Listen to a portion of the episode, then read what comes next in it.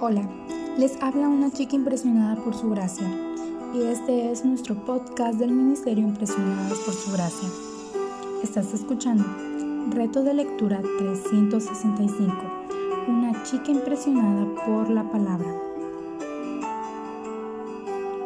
El día de hoy leemos dos de Crónicas del 22 al 25.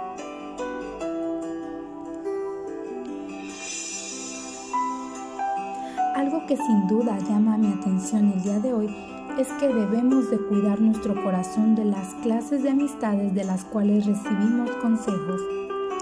Recordemos lo que dice 1 Corintios 15:33. Las malas compañías corrompen las buenas costumbres. Y Proverbios 13:20 dice, y el que anda con sabios será sabio, mas el compañero de los necios sufrirá daño. El día de hoy me llama la atención cómo Atalia, madre de Ocosías, después de la muerte de su hijo, se levantó y exterminó a toda su descendencia, para ella poder coronarse como reina.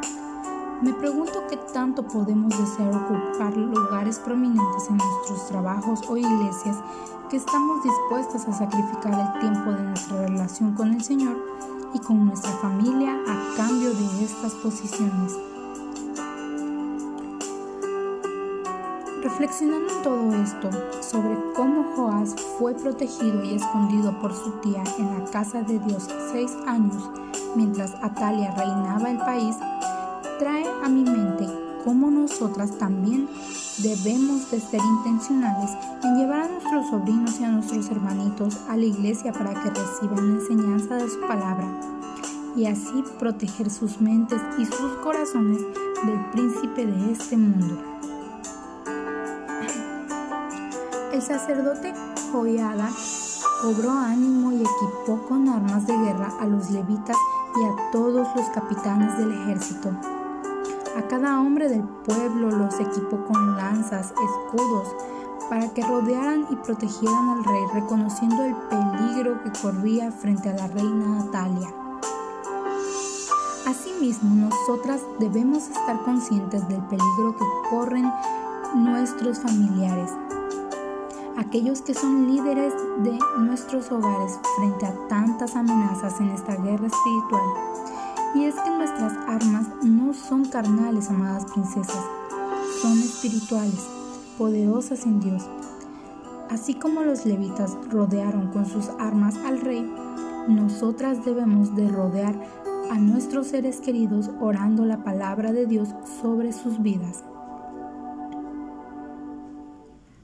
Joás solo hizo lo recto ante los ojos del Señor, mientras el sacerdote Joiada vivía. Es como si su lealtad y fidelidad fuera para el instrumento de Dios y no hacia el Dios que usaba ese instrumento. De hecho, inmediatamente Joiada murió. Joás le dio la espalda a Dios, adoró a falsos ídolos y mató al profeta de Zacarías, hijo de Joiada. Y sobre este reflexionó dos cosas.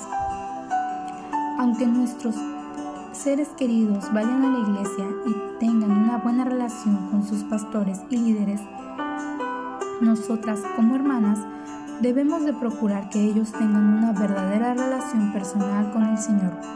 Una relación no sustituye a la otra.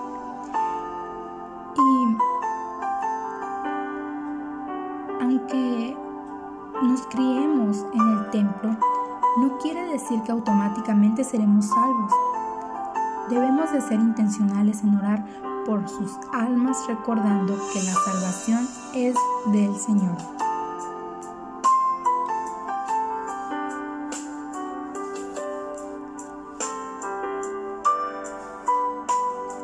Gracias por escucharnos en este bello día. Nuestra oración es que Cristo viva en tu corazón por la fe y que el amor sea la raíz del fundamento de tu vida y que así puedas comprender cuán ancho, largo, alto y profundo es el amor de Cristo.